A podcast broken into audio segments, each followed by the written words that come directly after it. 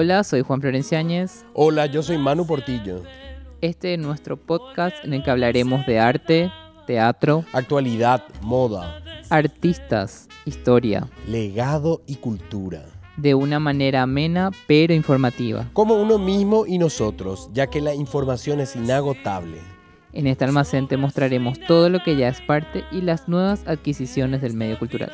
Así que pasá, mira y llévate algo de nuestro almacén.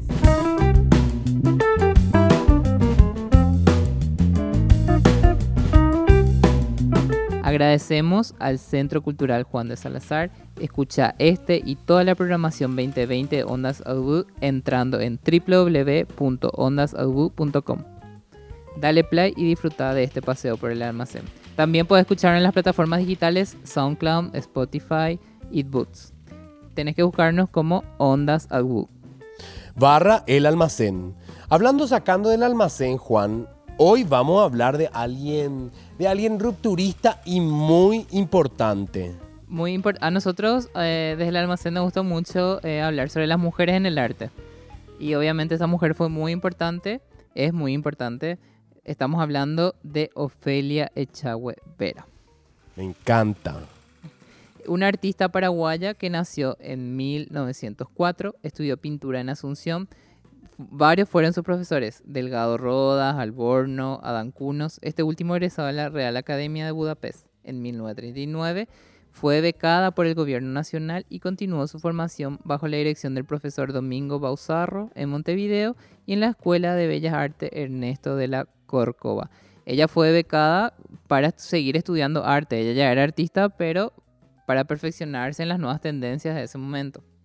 Por el gobierno nacional, sería tipo por lo que sería una becal ahora. Claro, una beca. Pero le mandó el gobierno por las condiciones que ella ya tenía como artista. Y ya obviamente ya se estaba desarrollando como artista, entonces era para potenciar. Era carísima, porque evidentemente que en esa época tomar una beca con lo que cuesta también en la actualidad eh, es realmente Claro. una Y referente. era una necesidad también para el Paraguay en ese momento. Me encanta. ¿Y qué más le pasó, por favor? Voy a, voy a citar esta cita que habla Josefina Pla, que dice, Ofelia, sin quererlo, quizás inauguraba una nueva era en la pintura femenina local, una era en el cual pertenece hasta hoy única. En este escrito realizado por Josefina, fue posterior a la muerte del artista. No da el indicio sobre el papel desempeñado por Ofelia desde su regreso a Paraguay, luego de ser becada. Posteriormente tuvo un gran periodo de pausa durante su matrimonio con Adán Cunos. La obra del artista se coloca como una pieza fundamental en la renovación de las artes eh, de la plástica local en la década de los 40. Esta irrupción eh, se halla bastante sucesora al grupo Arte Nuevo, que en 1955 dio inicio a una nueva concepción de arte en Paraguay.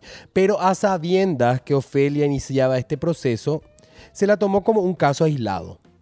Ofelia Chagüe participó de una importante muestra colectiva de artistas plásticas paraguayas, la cual marcó un punto de partida para una nueva etapa que cambia el papel de la mujer en las artes plásticas paraguayas. De esta perspectiva, a través de su obra, se convierte en una auténtica precursora, Juan, porque rompe los esquemas imperantes en ese entonces en el arte paraguayo, una rupturista como nadie. A mí me encanta la gente, y te diría, no sé si Contestataria. claro, pero la gente contestataria, que no se calla.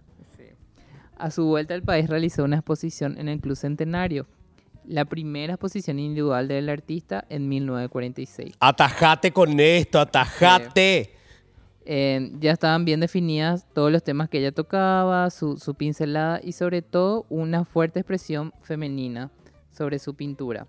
Cabe destacar que esta exposición fue censurada en el club por el contenido de las obras. Ella venía de empaparse con artistas como Alfredo Guido, quien fue su maestro en Argentina, y también tocaba el tema del desnudo desde una mirada de empoderamiento. Es Ofelia, o sea, las obras de Ofelia fueron censuradas porque ella trabajaba mucho el desnudo.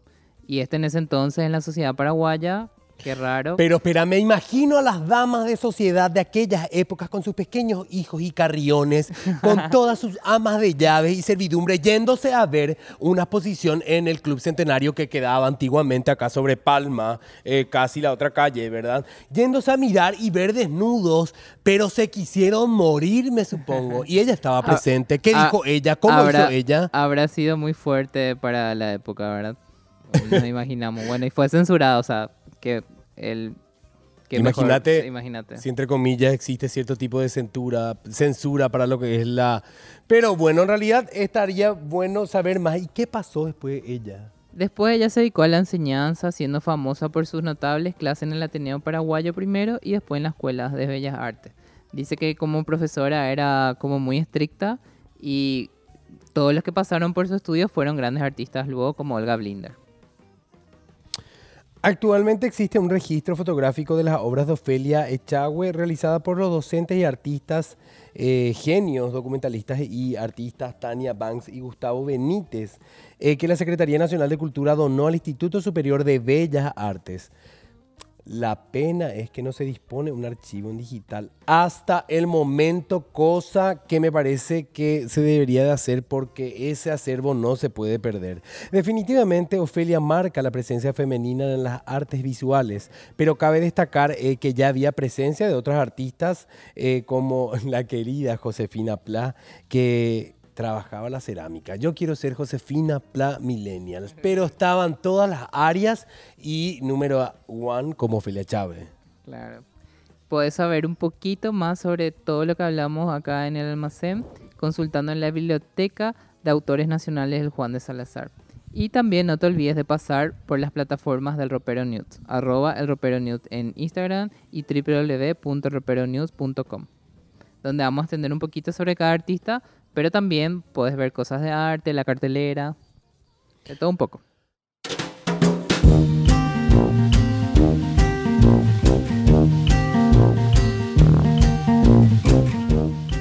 ¿Qué es lo que pasa, mi hija? Nena, nena, tráeme un poco de ese diario. Dios mío. Bueno, vamos a hablar de algo que aconteció esta semana súper importante, que es el subsidio al artista. Así mismo es. Y eh, decía una de las páginas que representa a los artistas, el Centro Paraguayo del Teatro, lo logramos. El trabajo organizado y unido del gremio de artistas dio su fruto. Ahora urge la reglamentación y el desembolso de los fondos. Celebró este el martes el Centro Paraguayo de Teatro Cepate al conocer que fue promulgada la ley 6584 que permitirá permitirá que los artistas nacionales, entre comillas, accedan a subsidios estatales. Cepate robó la cuenta la Secretaría Nacional de Cultura eh, respecto a la reglamentación. ¿Pero ya se va a poder cobrar? o- Y eso es algo que tiene que reglamentar eh, y le puso de por medio a los artistas a, a la CNC. El 18 de junio... eh, Pero se- para este año.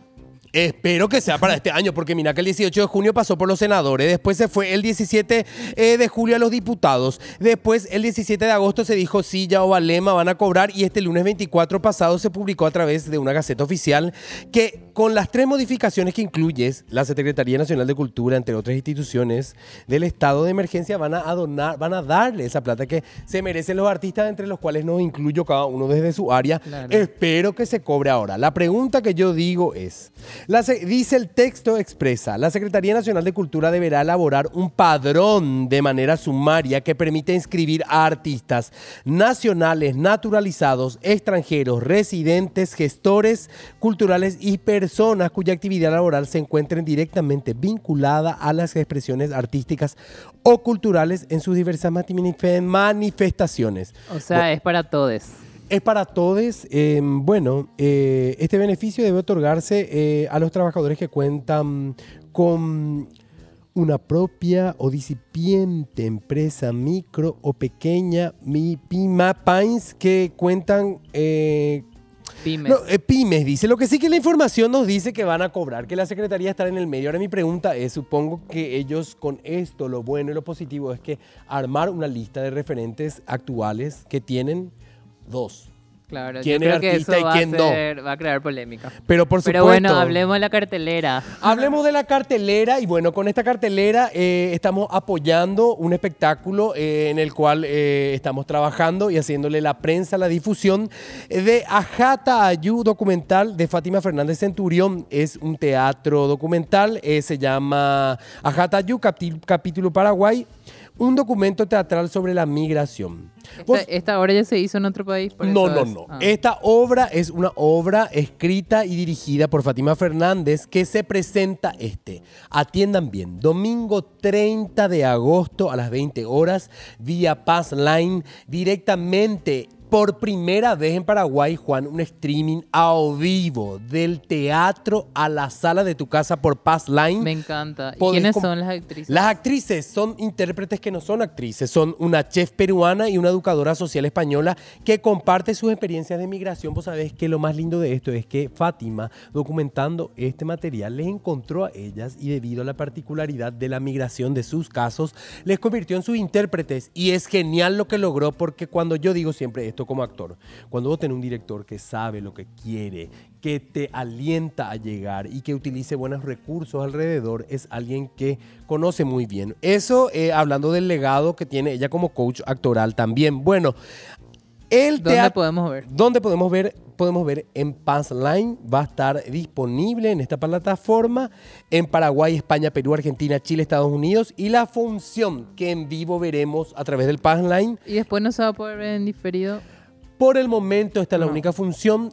Va a ser ahí en vivo y en directo. Vos estás comprando un pase digital y eh, sola- termina y termina la obra y no queda nada en el pass line. Por eso es por primera vez en Paraguay, porque se hace en vivo y en directo para no Claro. perder esa inmediatez. Así que es genial realmente. eh, y bueno, les invito a que entren en las cuentas arroba ajatayu y puedan enterarse más. Esto es el domingo 30. También quiero hablarte de un estreno que se hizo esta semana de cortos aislados que son historias de confinamiento. ¿Por dónde se pasan los cortos? ¿Por Instagram? O... Por Instagram, puedes ver Sí. en el IGTV de arroba cortos aislados. Ya salieron tres directoras, eh, Fátima Fernández eh, Mercado, Pamela Paredes y eh, Delia Bordón son las encargadas de contar eh, historias eh, y van a trabajar con diferentes referentes del ambiente como actrices de la talla de Amada Gómez, Lourdes García y las emergentes actrices Cifri Sanabria, Ceci Villalba,